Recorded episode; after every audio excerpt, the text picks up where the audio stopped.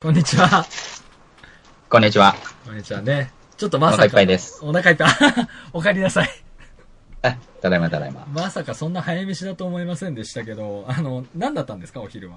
牛丼でした。あー、いいですね。たまに食べたくなります、ね、もう書き込んでサラリーマンですから。ささささささとこんなところで出ちゃいましたか。出ちゃいましたね。そうさささささささって食べて帰ってきました。ね、さっきまで何の話したか忘れちゃいましたけど、あの、最近なんかいい映画見ました いや、見れてないんですよ。ゴールデンウィークなんでね、見たかったんですけれども、結局、水じまいで。あ、そうですか。なんかさっき始まる前に、そんな話もできないねって言ってたのに、実はなかったんですね。そうです。そうです。うん始まるまではちょっと話題温存しようか言うてたのに、見てへんかったっていうまさかのオチやったんですね。なかったですね。あ、ただね、うんブラックジャックのアニメのほうほうほうほうほう。映画化を、古いやつと多分新しめのやつとって、おうおうおう2本見たんです。へえ。まだ絵のタッチがね、全然違うのねあ。古い方はさ、ちょっと劇画チックなブラックジャックなんだけそうど。か、そうだね。うん。確かあれもなんかそういうのあったような気がすんな。時期によって。両方とも。あ、そうそう、全然タッチが違うのよ。うん。ただね、両方とも製薬メーカーが悪いことを企んでるっていう話でした。ああ、なるほどね。じゃあそこのプラットは抑えつつみたいな感じだったんだね。抑えつつ。まあって感じかな。うん。そんなに話もあれかな。あの、私、あの、大学時代にあなたに勧められた V for Vendetta をようやく見てさ、おおビーどうでしたパンだった。あ、面白かったよ。面白かったでしょ面白かった、面白かった。ナタリー・ポートマン、ガチで剃ったのかなっていうとこもちょっと聞いて、あ、そうそうそう。そう。すごいよねそう。ですよ。うん。確かにちょっと途中ね、話がね、分かりづらいんだけどね。うんうんけどやっぱりあの、ラストシーンはいいですようん。ね。いいね。かっこいいね。うんあの、最後、うん。民衆を武器にするというね。すごい方法ですよね。あの、すごいいいセリフもあったよね。政府は国民を恐れるべきなんだっていう。あ、そうそうそうそう。我々が政府を恐れるべきではない。うん。政府が我々を恐れるべきなのだ。あれはね、ちょっとうん。今いろいろ思うところありますよね。そうなんですよ。うん。恐れてるからこそのそうなんだよね。共謀罪みたいなね。うんそうそうそうそう。あでもあのラストは、こうちょっと、今に、今足りないものかもしれませんよ。そうなんですよね。日本に。まあ、ねほら、大統領制じゃないからってのもあるけどさ、やっぱこの間にさ、フランスの大統領選もあったし、韓国の大統領選もあったけどさ、ありましたね。ねやっぱ日本だと、ああいうムーブメントになんないじゃん。首相はだって国会で指名されちゃうし、国会議員うん。うのん。うん。うんねうん。うん。ところうでんは、ああいうことには絶対ならないから、余計なんかこう、政治に参加してる感が希薄になっちゃってるのかもしれないけど、あーあーあーあの、分散しちゃうんだろうね。議員内閣制だと。なあ、そそうのだね。国民のパワーがといううか、んうんうんうん。情熱じゃないけど大統領ってもうん。ねえ、頂点と頂点の戦いじゃん。そうだね。人物同士の戦いというかうんね。うんうんあーやっぱり議員内閣制だと国会議員分に分散されちゃってるような気がするうん。んうだよーね。ん。まあその、政党自体はね、そんなに多くはないんだけれど。確かにね。でもほら、今回のマクロンさんとかだってさ、いわゆる二大政党以外のところから出た。そうでしたね。カリスマが一人いたら、いろいろ動かせるんですよね。確かにね。そういうものが日本の風土に馴染むかっつったら、またそれも、まあちょっと現状じゃわかんないね。どうなるか。確かにね。やってみればいいのかもしれないけど。うんうんうんうんうんううんん。忖度のさ、国だからさ。あ、いろんなものが見えないで、こう、な、だ ろっ て。そうそうそうそう。そうなるとちょっとほら、大統領選向いてるかわかんないけどね。ねえ。忖度国では、ちょっとね。あ、メールくださいって、俺言っておけど、会社で。あメールくださいって。私の考えはメールに詳しく書いてあるから、それを熟読してくださいっつって。いやいや、あの、忖度だとさ、証拠残んないじゃん。指示を受けたというあ、。そういうことね。ちょっと今、職業柄、証拠を残さないといけないとこにいるんで。そういうこともやってたけどさ。なんか、うんうん。それが本当にいいのか、もしかしたらちょ長時間化につながってるのかもしれないですね。確かにね。それはそうかもしれないね。そう。あとは、なんだっけ、最強の二人とね、イエスマンを見た。えっと、ジム・キャリーと、もう一個はフランスの映画だよね。あ、そうそうそうそうそう。最強の二人は。最強の二人どうでしたえっとね、最強の二人、一応これなんか実話を元にしてんだよね。ああ、うん。うん。全身麻痺になっちゃった裕福な人と、それを、あの、介護することになったスラム出身の黒人うん青うんうん年うんみたいなうん感じうなんうんんうだけんうどん、結構ね、考えさせられるってのももちろんあるけど、うんその、バリアフリーってこういうことかな、みたいなね、あーいうのが結構あって、まあもちろん価値観が違う二人がどうのこうのっていうのではあるんだけど、うんうんうんうんうんうんうんうんこの黒人の青年がね、やんちゃなやつだから、うんうんうんっていうのもあるんだけど、あの、首から下動かないんだけど、携帯鳴ってたらうん、他のことしてるから、携帯差し出すんだよ、鳴ってるよ、つって。うん。。でも取れないいんだよね。あ、そうか、忘れてた、つってやったりと か。で一人の人間として評価してくれるっていうのをすごいあ、障害があるとかっていうことじゃなくてっていうのだ。ああ。あとは車椅子ごと乗せる車に、そうやって乗せてたんだけど、おいうん、家畜じゃねえんだぞ、つって、こんなかっこいいスポーツカーあんじゃねえか、つって、そのスポーツカーの助手席に乗せて、こう運転するとかっていうのをやったりとか、はああ、こういうのがバリアフリーなんだねっていう感じの話だった。あ。あ、なんか、精神を感じますね。そあうだの、ね。ここにスロープつけたらとか、うんうん。そういうことの、本当前段階のこの、ほん本当の、ハードとしてどうするかというよりは、このソフトとしてというかね。そうそうそうそう。このだから、ああの、ー自動で動く車椅子に乗ってるんだけど、うんうん。ランニングしを、この黒人の青年がしてると、全然遅いんだよね。お遅いよっつって、あうんうんうのん改造屋に持ってって、時速12キロで走れるようにするとかね。あっていう感どうしじ。てもバリアフリーとかって考えると、いわゆるそのハンディを持ってる人に合わせようってそうそうそうそうししちゃしちゃってるけどう、ん。いや、一人の人間なんだからお前が俺に合わせろと。そうそう そう。走れてんだよ、つって。遅いよ、つって。 あ、それ面白そうだな。ちょっと見これが見最よ高う。速度だよ、つうんって。うん。見てみてなんかフランスですごい大ヒットしたみたいな。ああ、そうだろうね。言ってたね、確かに確か。面白かった。イエスマンの方も結構いい感じでしたあか気になってはいるんですこれもね、あのーかなり元気が出る感じでして、ジム・キャリーやっぱ上手いなってのもあったけど、何事にもノーとか嫌だとかパスって言って、全部後ろ向きに考えてたカールっていう男が主役なんだけども、うん、うん、うん。まああ、なんか多分その背景にその3年前に離婚したことがあったみたいなんだけど、あー。はでは、ははそう、は生は。き方を変えないとお前一人ぼっちになっちまうぞって言って、自分がね、こう、孤独死する夢を見ちゃうんだよね。で、そっからなんかあの、セミナーに参加した時に、もう何でもこの後、お前はこの会場出たら全てイエスって言えって言われて、しぶしぶ始めるんだけど、なんかそれでいろいろ本当に変わっていくみたいな感じなんだけど、うん、うん、うん、うん、うんうん。まあ途中でノーって言ってもいいんだっていう展開にはなるんだけどね。あー。あの、すごい、確かに家にこもってたら絶対こうはなんだよな、みたいなあうん感じでね、どんどん外に出ていけるようになってたから、すごい良かったよ。ー。確かになんかこう、社会人とか働いてたりとかっていうのもあるんだろうけれど、うん。どうしてもこう、疲れることはしたくないというかね、そうそうそうそう。ああ、いや、やっぱ嫌や、みたいな。うん。もうちょっとね、外へ一歩出てね。そう。だからまあ、日本だったらもしかしたらイエスじゃなくて、ノーマンになるのかもしれないけどね。ノーと言おうみたいな。なるほど。ノーと言えない日本人だからね。なんせ。うんうんうんうんうんうん。忖度する日本人ですから ね。ダメですそんなとこに許可は出せませんノーだあの、銀行の融資係なんだよ、このカールが。うんうんうんうんうん。大体こう、あの、不許可にしてたんだけど、もうその後、イエスになってからもう全部許可しちゃってさ まあ、プラスに転がってったんだよ。プラスに転がってったんだけど。へーイエスも。イエスの。これもなかなか、あのあ、でも自身の体験を元にしたって書いてあるから、実話ではないんだろうが、まあ、っ一つの体験が含まれてると。ていうことか。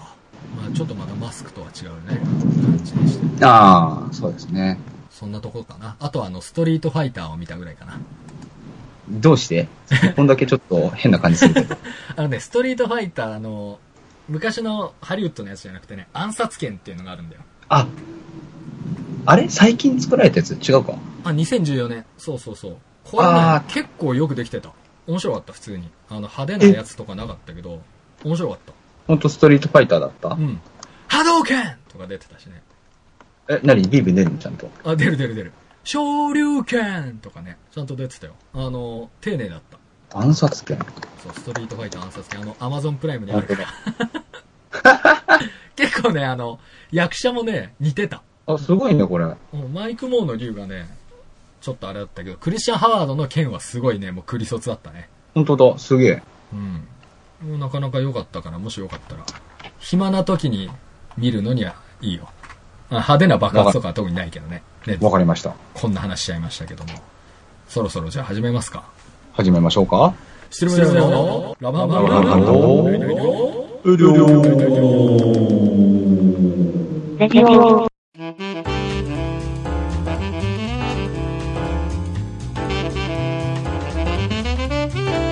は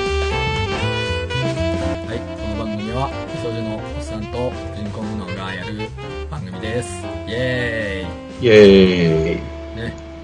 じゃあ今週はね、またいつ邪魔が入るかわから、邪魔っていうのもあれだね。い つ何かが入るかわからないですからね。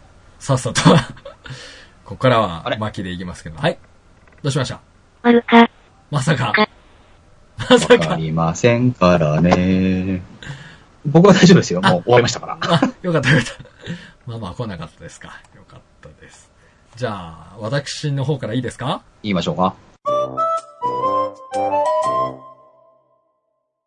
えー前回の続きですね。はい。走行騎兵ボトムズのかっこよすぎる次回予告ということで。 まさかの2週、2週っていうかね、まあ、またぐことになりましたけども。そうでしたね。はい。あの、途中で邪魔が入っちゃ ったんで。前々回の続きですね。そうですね。ああ、そうだね。前々回だね。昨日あげたやつがあったからね。うんはい。確かね、20話までは読んだ気がすんだよな。人は流れに逆らい、そして力尽きて流されるって話はしてるような気がするからじゃあその続きから。ですね。ああ、皆さんボトムズのこと覚えてますかね大丈夫ですかねボトムズ自体は、はい、覚えてますよ。覚えてますか大丈夫ですかはいあの、100年戦争の末期にね、なんか見ちゃいけないものを見て追われている青年の話です。はい。はい。え第23話、錯綜より、嵐が吹かねば、太陽が輝かぬとするなら、大地を走る無謀な風となろう。戦いの果てにしか安らぎは来ないものなら、己の血のたぎりに身を任せよう。それぞれの運命を担い、うん男たちが公然と顔を上げる。次回、横断。放たれた矢は標的を射るか、地に落ちるか。ということでですね。かっこいいですね。ねえ話が。風が吹かぬなら、大地を走る無謀な風となろう。己の血のたぎりに身を任せようと。ね、戦いの果てにしか安らぎが来ないんだったらもう、もうやっちゃうよっていうね。やっちゃうよ休みたいんだね、だからね。そうだね、本当はね。本当は休みたいけ本 ど当、は休みたい。サラリーマンみたい先な。にしかないんだったら、サラリじーマンゃあみたいな、ね。じゃあやるようんっていう週ね。末待ちのサラリーマンですよね。木曜日か金曜の朝、ぐらいですそうよだね。ね。嵐が吹かぬ、太陽が輝かぬとするならばも大地を走る無謀な風になろう。これ水曜ですね。う、ああ、そうだね。で水曜乗り切ったと。で、ヘトヘトなんだけど、いや、待てよと。待てよ。戦いの果てにしか。。 ただですよ、ああジェロニマさん。はい。放たれた矢は標的を射るか、地に落ちるかしかないんですよ。あの、よし、終わった、休みだってなるか、ああ、月曜持ち越しか、っていう。でサラリーマンに引きつけて考えちゃうっていうのはもう我々がだいぶ病んでいる証拠かも、病んでるし、ね。証拠ですね。えーはい。じゃあ第30話ですね。幻影ですね。まあこれもまあすごいタイトルですよね。この果てしなく広がる闇は輝く星のためにあるとしたら、今日という日が明日のためにあるとしたら、天国はこの地獄の隣にあるはずだ。ここはもう十分に見た。十分に。たとえそこが禁断の地であろうとも。次回、不可侵中域。だが、今日という日が昨日のためにあるのだとしたら。ああ。とということで。最後の一言は、あれですよね。どうしても我々、こう、なんでしょうかね。うん明日、明日というかね、そうだね。今日という日が昨日のためにあると考えたことあるだろうかと。そうだね。だから過去の亡霊に取り憑かれて何かをしてませんかというのあはあるかもしれないね。過去にあ、とらわれてまん。せんかと。そう。もう、いろんな場面でありますよ。政治だってそうですし。そうですね。ちょっとね、最初のね、入りはね、この闇は輝く星のためにあるんじゃねえかっていう、入りだったのに、天国は地獄の隣にあるはずじゃないかっていうところを経て、結局最後にこう、落としに来るっていうね。 嫌ですね。幻影ですね、確かに。確かに、あの、昨日食べたもので我々はできてるわけですからねあ。あ、なるほどね。そうだね。はい明日のため、明日のためって生きてますけど、どうなんでしょうか、でもひょちょっと振り返ることも大事なのかもしれませんね。ああ、いいこと言いますね。え確かに。じゃあ続く第31話、不可侵注意域の次回予告ですね。ーはい。えーなぜにと問う。ゆえにと答える。だが、人が言葉を得てより以来、問いに見合う答えなどないのだ。問いがあ剣か、答えが盾か。果てしない打ち合いに散る火花。その瞬間に刻まれる影にこそ、真実が潜む。次回、イプシロン。飢えたる者は常に問え、答えの中にはいつも罠。おーあ。人が言葉を得てより以来問いに見合う答えなどないのだすごいですねこう、分かり合えない人類っていう感じがしますね。そうだねもう本当にだって神はいるのかとかさああ、ああ、ああ。ね生きる意味って何ですかっていうところからさもうずっとある問題だもんね答え出てませんからね。ねただその果てしない打ち合いにひる千花の中にこそ真実が潜んでるんじゃないんですかとつまり、問い、答えるという行為こそが真実なのかもしれませんね。なるほどね内容中よりはそれをなすことにこそ意味があると。うん。飢えたる者は常に問いか。我々はでも問いを発することすら、もしかしたらしなくなってるかもしれませんもんね。生活の中で。それはね、飢えてないからですよ。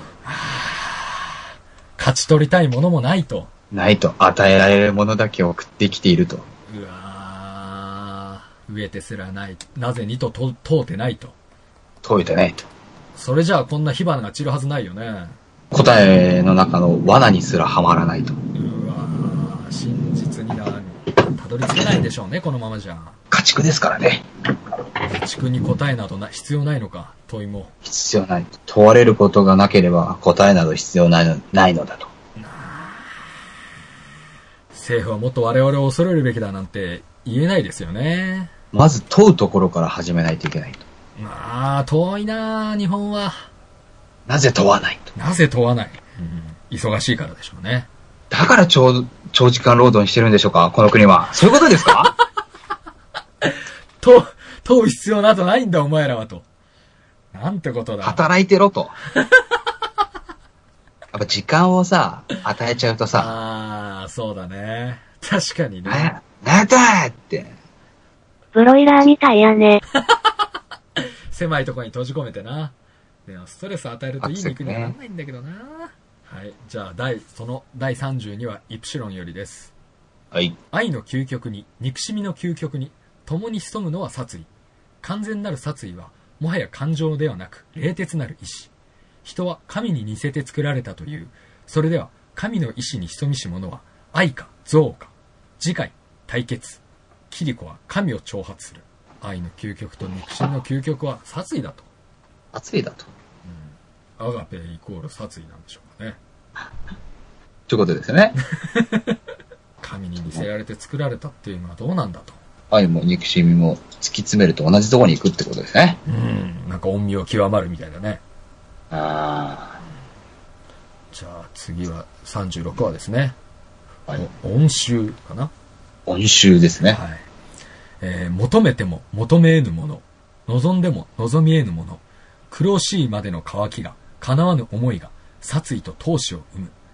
心に地獄を持つ者同士の不可思議なる合意が、壮絶なる対決を生む。次回、虜。流される己の血潮で渇きを癒す。あーこれはだから壮絶な戦いが待ってるんでしょうね、これは。打ち合わせの前でしょうね、きっとう。ん。流される己の血潮で渇きを癒すんですよ。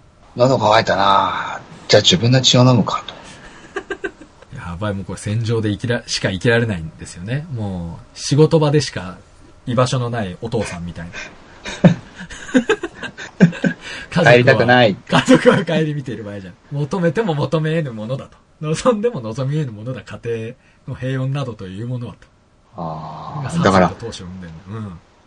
その家庭に居場所がないという苦しいまでの渇 き、家族に愛されたいという叶わぬ思いうが、ん仕事上での殺意と闘志を生むと。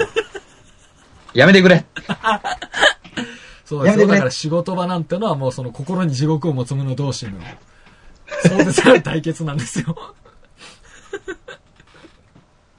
家庭でのいざこざを持ち込まないでほしい持。ち込まないでほしいね。 企業選手は大変だよ、本当に。ははい、続いて第39話、パーフェクトソルジャー。初めから感じていた、心のどこかで。強い憎しみの裏にある渇きを。激しい闘志の底に潜む悲しみを。似た者同士。自分が自分であるために捨ててきたものの数を数える。声にならない声が聞こえてくる。次回、仲間。一足先に自由になった兵士のために。あ。おーこれ、あの、一足先に自由になった兵士のためにってのは本当にいいですよね。そうですねうん。定年されたんですかね。ね。 で、あの、オルフェンズ見てるとき俺ずっとこの一文がね、頭をよぎってましたけどね。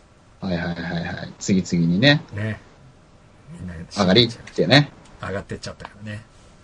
うん一足先に自由になっちゃったからね。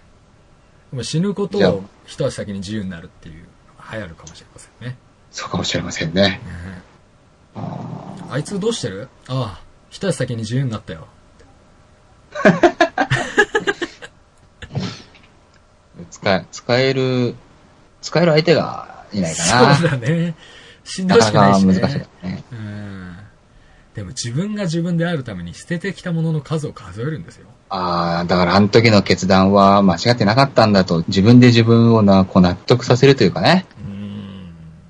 確かに置いてきたもの、捨ててきた、きたもの、こんなそもんねれは捨ててきてよかったんだと。お、こう、思おうとして思わないと思えないというかね。ね。だって、なんせだってタイトルが仲間だからね。え次回のタイトルは仲間なわけですよ。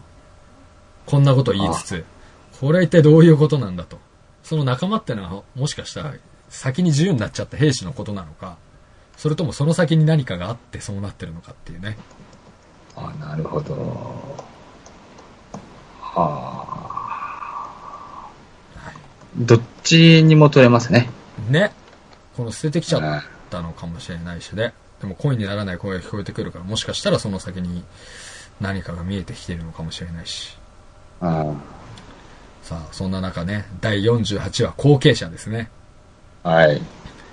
えー人の世の喜びも悲しみも、一瞬の星の瞬き、万物流転、すべてが宇宙に仕組まれた巨大なイルミネーションだとしたら、底知れぬ闇の中にしつらえた、ただ一つの椅子に座り、いつ果てるとも知れぬ無数の光の象徴を見続ける者、それは誰か。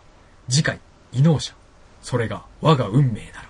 ということは、これまあ物語の核心に迫る回なんですけれども。ええええええええだからもう人の世の喜びも悲しみも一瞬の星の瞬きだあと。そして、う一瞬、巨大なイルミネーションに過ぎない。ね。あのあー前回ちょっといた、あの、たまには火薬の匂いを嗅ぐのも悪くないにちょっと通じるものがあるかもしれないね。それをあ。裏から牛耳ってるやつと。ああ、なるほど。で、この次いよのいが、はい、最終回のやつですね。まあ、ちょっと締めとしてこれもやはり読み上げますけれども。はいえーえー一人の男と一人の女が銀河の闇を星となって流れた。一瞬のその光の中に人々が見たものは愛、戦い、運命。今、すべてが終わり、駆け抜ける悲しみ。今、すべてが始まり、きらめきの中に望みが生まれる。最終回、流星。遥かな時にすべてをかけて。ということでね、こうして終わっていくわけなんですけど。これって、何最後どうなんのえ、それ言っちゃっていいんですかえキリコって主人公の男が見た軍の機密っていうのがパーフェクトソルジャーって言われる、いわゆるもう完璧な兵士っていうものを作り上げてたんだけど、ほうほうほうほなんかそれを奪うっていう作戦に参加させられてたのね。う。はいはいはいでそのはために味方の基地を襲ってたんだけど、い。うんうんうんうん。で、そのパーフェクトソルジャーを、まあ、キリコは探し求めて、一体自分がなんでこんな目に遭わなきゃいけないんだっていうのを、そいつを見つければわかるかなっていうので探してたんだけど、あで、なんか探していく過程で、そのパーフェクトソルジャーの女と、まあ最終的に恋に落ちて、その二人の物語になっていくから、この一人の男と一人の女がってなってくるんだけど、あ。ほうほうほう。このキリコっていうのはその戦いの過程で、パーフェクトソルジャーの一人を倒すことができるんだけど、うんうん。いやそんなはずがない。パーフェクトソルジャーを倒せるのはパーフェクトソルジャーだけだってなって、その自分の出生の秘密っていうのを探っていくんだよ。お前はパーフェクトソルジャーなんじゃないかっていう疑問をおー。こう見つめるために行くんだけども、だからこのうんうん一個前の話で後継者っていうのがあったと思うんだけど、うんうんうんうん。結局そこの世界を見続けてきたものの後継者に選ばれると。ああ、主人公が。そうそうそう。で、どうすんのっていうお話なわけ。へえ。それを受けての最終回がこの感じですね。なるほど。うん。結構面白いですよ、これも。52はありますから。見るのしんどいと思いますけど。長っ。 4クールありますからね。あ、ちょっと気軽に見てとは言えないですけど。でも丸々1年やってたんだ。そういうことだね。でも26時間。うん。長いね。長いね。へえ。でも1年間ずっとやってたってすごいね。ね。あ、そうだね。ガンダムなんて15話ぐらいでしょ26ずつのはず。24ずつか。あ、半年やるんだ。うん。半年やって、1回休んで半年やってって感じだったよ、オールフェンズ。あ、そうかそうか。うんじゃあ、まあだから、まあ、なから一緒。な、あなたが自由になったらちょっと、見てみて。あ、じゃあ僕が自由になったら、うん、自由になったら。まずボトムスを。そうだ ね。じゃあそんな感じで、以上、えーはい。走行系ボトムズのかっこよすぎる次回予告でした。浅野殿、電柱でござるぞ元禄14年江戸城松の廊下で赤穂藩主浅野匠の神が高家旗本吉良上介之助を切りつける人情事件が発生した打ち損じた浅野匠の神は失意のうちに切腹に処せられ赤穂藩はお家断絶となったおいたわしや殿この蔵之助必ずやご無念晴らしてみせまするいつ宇宙の今でしょこの時僕も切腹みんな切腹何してこった四十七士が歌い踊り戦いあろうきノンストップなバイオレンスミュージカル「デデ電柱」キラ殿我々はなぜこうなってしまったのでしょうな浅野殿もう済んだことでござろう今大好きな人と見てほしい本夏公開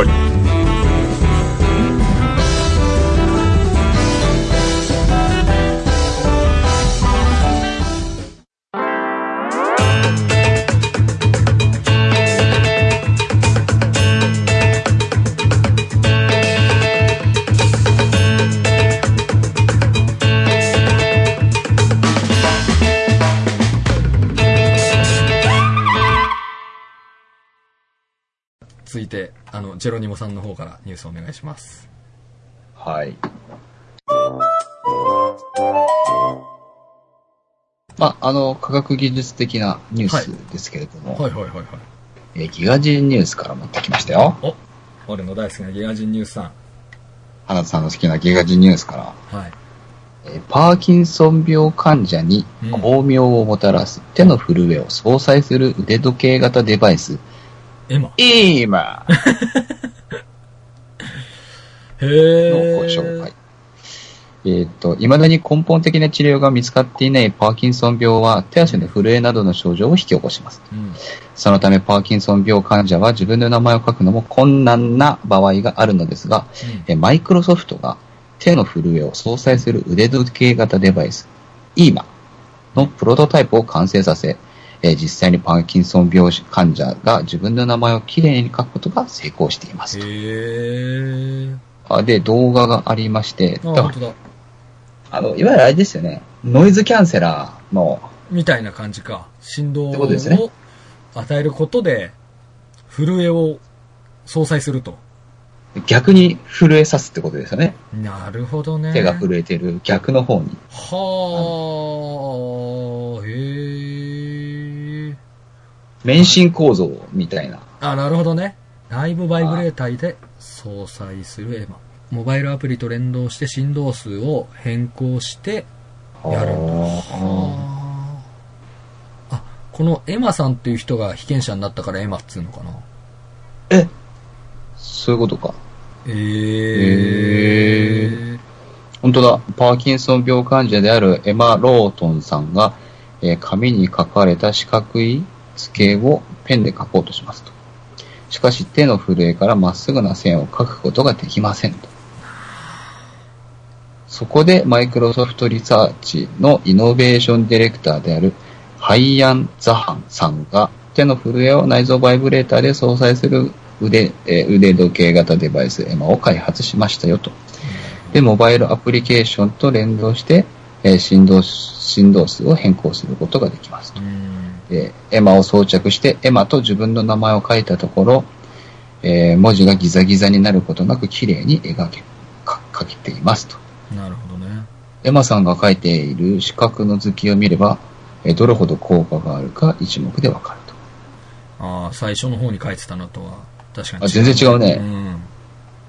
死んでるみたいになっちゃうんだもんねえ、そうだよね。な。うん。なかなか、あの、真似できない。そうだね。でこれまでの苦労を解決するデバイスと出会い、えー思わず涙するエマさん。母親に電話をして経緯を説明し、パーキンソン病になったから初めて自分の名前をきれいに書けたのよと。このデバイスはエマっていうのと母親に伝えると、母親は、えーなんて素晴らしいのと、心から喜んでいるようですと。うん。つけた時とつけてない時の。ビフォーアフターが載ってますね。載ってますうんね。あ、グラフィックデザイナーだね、なんだね、エマさん。あー、なるほど。 It's not going to be perfect, but my God, it's better. なるほどね。なんて訳せばいいんだろうね、これ。 It's not going to be perfect. まあ、完璧にはいかないけど、神よ、これは、より良いですみたいな感じじゃない、じゃないかな。あー、パーフェクトじゃないけど、うん。いいんじゃないみたいそうだね。な。うん。へえ。へえ。今回作られたエマのプロトタイプは6ヶ月かけてエマさんの症状を分析し、ザングさんが回路板にコイン電池モーターなどをハンダ付けして開発したもの。あもうハハンドメイドなんだね。エマさん以外にも4人中3人のパーキンソン病に有効な効果が認められたそうで、実用化まではまだ遠い道のりがありますが、えーパーキンソン病患者にとっての一筋の公務用になることは間違いないはずですと。なるほどね。さあ、ブッダがきっとこれあの、パーキンソン病とは何ぞやっていうのをね、貼ってくれると思うんですけれども、うん。まあなんとなくはね、知ってるけどね。うんうんうんあこれでもすごいなお、来たよ。さすがブッダ。仕事が早い。パーキンソン病とは、手足の震え、手足のこわばり、動作が、えー、緩慢、転びやすくなる。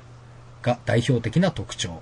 主に40歳から50歳以降に発症し、ゆっくりと進行する原因不明の神経変性疾患です。えー神経伝達物質の一つであるドーパミンが減少することで起こると考えられていますと。日本でもえー人口1000人あたりに1人と言われていて、えー約10まあまあ万いま人すの、ねね10万人以上の患者さんがいると推定され、高齢化社会を迎えるにあたって今後ますます患者数が増えると予測されています。一般的には遺伝する病気とは考えられていませんが、年齢の若い段階で発病した方の中には遺伝子の異常がある方がいることが分かってきています。うん。うんうんうんなるほどね。作った人がもしかしたら個人的にこのエマさんと知り合いだったのかもしれないな。で、なんとかしようとうん。思うっんた。でもすごいね、この相殺したらいけんじゃねっていう発想がなかなかすごいよね。うん。揺れてるのを逆に揺らせばいいんじゃねみたいな。ねえ。やっぱりマイクロソフトだからさ、あ自由にできんだヘねリコプタ。ーみたいやね。ーあー、後ろで回すやつのこと後ろでもう一個縦に回しゃ回んなくて進めんじゃねみたいなね。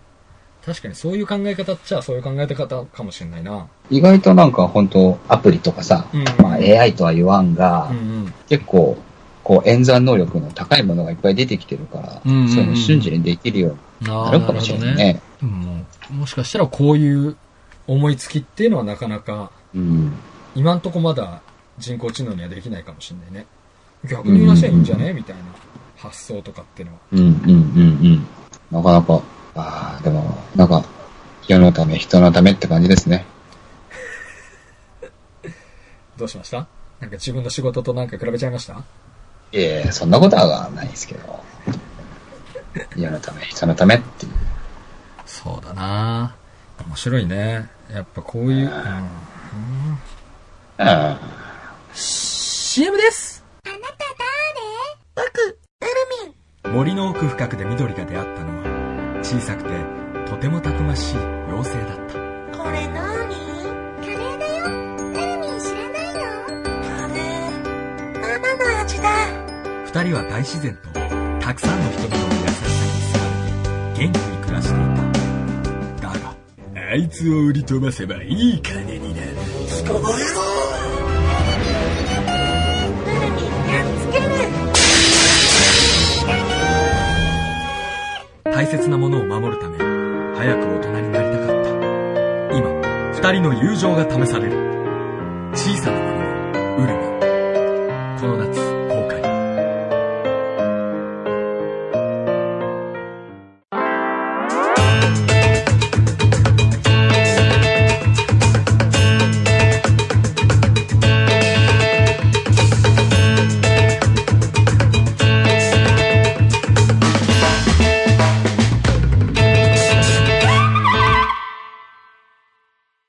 はい。はいということでですね。まあ、また夏休み映画ですね。そうですね。夏、夏が来れば思い出す。的なね。的なね。前々回なんかもうアホほど笑ってたもんね。そうだ ね。皆さんね。うん。面白かったもん。なんかでもあの武器もすごかったなあ、ウルミンウルミン。なんか、もうちょっとね、かっこいい名前にすればいいのにね。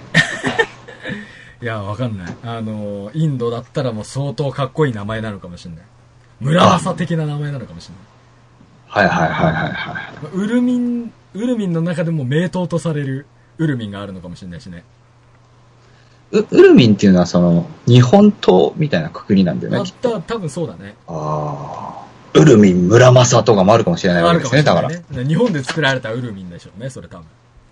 あウルミン、ガルーダとかー。ああ、なるほどさ、ウね。ルミンナーガとか。あるかもしれませんね。そういえばあの、技術で言うとさ、はい。 AI がやった方はいはいはが採用とか人事に有効なんじゃねえかっていう記事があってさ、い。はいはいはいはいはいはい。人事にこそ必要だろうみたい な。要はビッグデータを突き合わせて公平なジャッジができるじゃねえかっていう、ひいきとかもないし、見た目がどうとかもないし、そうあいうのいいんじゃねあっていう話だったあよ。の、誰も文句言えないし、そうそうそうそう。人工知能がやったならと。うん。これ公平ですよって。ああ、どうなんかね、難しいね。ただこれ最近日経新聞を読んでるとさう、んうんうん。すべての問題を AI が解決するっていう勢いなんだけど、あれどうにかした方がいいと思うんだよね、俺。あの、日系の記者もみんな疲れてるのかもしれないね。あうんあ、もう AI が、AI ができれば長時間労働短くなるよとかさ、AI があればなんとかコンとかもって。うん気持ちは非常にわかるけどねやっぱ救世主を求めちゃってるんだな、あ、それ深いね、今の一言。救世主が AI なんじゃないかっていう。うん、神か。神ですよ2045年が待ちきれないんですよみんな千年帝国が、ついに、ついに。いやーメシアか。なるほどね。メあシアなんだーちょっと考えちゃうね、それ。なね。いいね AI は人類の新たな神となるかって SF でありそうだね。ありそうだね、確かに。ああ、ネット、あの、YouTube でニュースかなんかを、ニュースっていうか講演っていうかうん。聞いてたんだけど、うん。 AI は閻魔大王かっていうふうになんかタイトルだったね。ほー、ジャッジなんだ。うん。人事とかもそうでしょ、結局。ある意味。そうだね。ジャッジメント。ジャッジメントジャッジメントデリート許可なんか、一末の不安を覚えるよね。とはいえ。本当に人工知能が言ってんだからさ、っていうのが理由にうんなっちゃうんですかね。どういう判断基準を設けるかっていうのはじ人間がやんなきゃいけないみたいな内容だったから、まあまだこの人事云々には使い方次第だよっていう話も介在してはいるけど、ねえ、いずれどうなるかわかんないし、判決を下します。判決派、死刑、死刑、死刑、死刑、みたいな。ねえ、そうなった時に、うん、人を裁いていいのは人だけだっていう言葉もあるからね、うん。うん。人が人を裁くなんて思い上がりだっていう話もある、あれば、うん、うん。でもなんだっけ、ドラマか。なんかで、今までの法律と判例を入れて、だいたい量刑がこれくらいってていう風にんうん出るような、あの、機械を作ったところ、やっぱり違和感があるって。ああ、なるほど。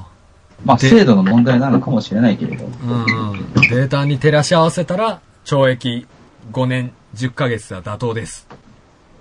うん。いや、そうだけどさ、ってことね。そうそうそうそう。あとさ、そう。で操作者よりも高度な知能を持ったうん、 AI が誕生しましたと。はあ、はあはあはあ、で、それが例えば皆さんの目の前のパソコンの中にいますと。うん。だから我々はどうするかっていうと、電源を切ろうとするわけですよ。自分よりそうするとうんあ、これはなんかされるから消そうと。シャットダウンしようと。なるほどねと。なると、パソコンの中の AI は電源を切らせないようにするわけですよね。なるほどね。だからなんか問いかけをしてくるわけですよ。で、みんなネットに繋いじゃうんだって。なるほどねみ。たいなのを言ってたよ。いいどやこ。だっけな、公園だから、めニュースとかじゃないから、なかなか貼ることができない。なるほどね。うん、そんだけ頭良くなってきちゃったらね。ねでもえ。怖いねでも、技術は使いようってことだもんね。さっきのウェアラブルのやつといい。うん。ちゅうことっすね。ね。結局、使う側がしっかりしてなきゃいけないってことよね。強い意志を持って。なかなか、でもね。うん。楽はしたいからなうん。生かされてる状態になってもいいのかどうか。うん。うん。まあ、難しい問題ですな。ガリガリガリクソンも捕まっちゃったし。ガリガリガリ、あの、字面めっちゃ面白いよね。ガリガリガリクソン逮捕。ガリガリガリクソンさんが、お笑い芸人のガリガリガリクソンさんが、ね、が、ガリガリガリクソン31歳だって。そう、確かね、ちょっと若かったね。まあ、デビュー、デビュー時も、そんな感じだったような気するわ。そう言われてみれば。いやーへこむわ。ガリガリガリクソン好き好きだったのに。そうだね。ガリガリガリクソンさんって。うんガリガリガリクソンさんっていうのが面白すぎて。ガリガリガリクソンさん。 さん、さん付けするとなんか、字面めっちゃおもろいな。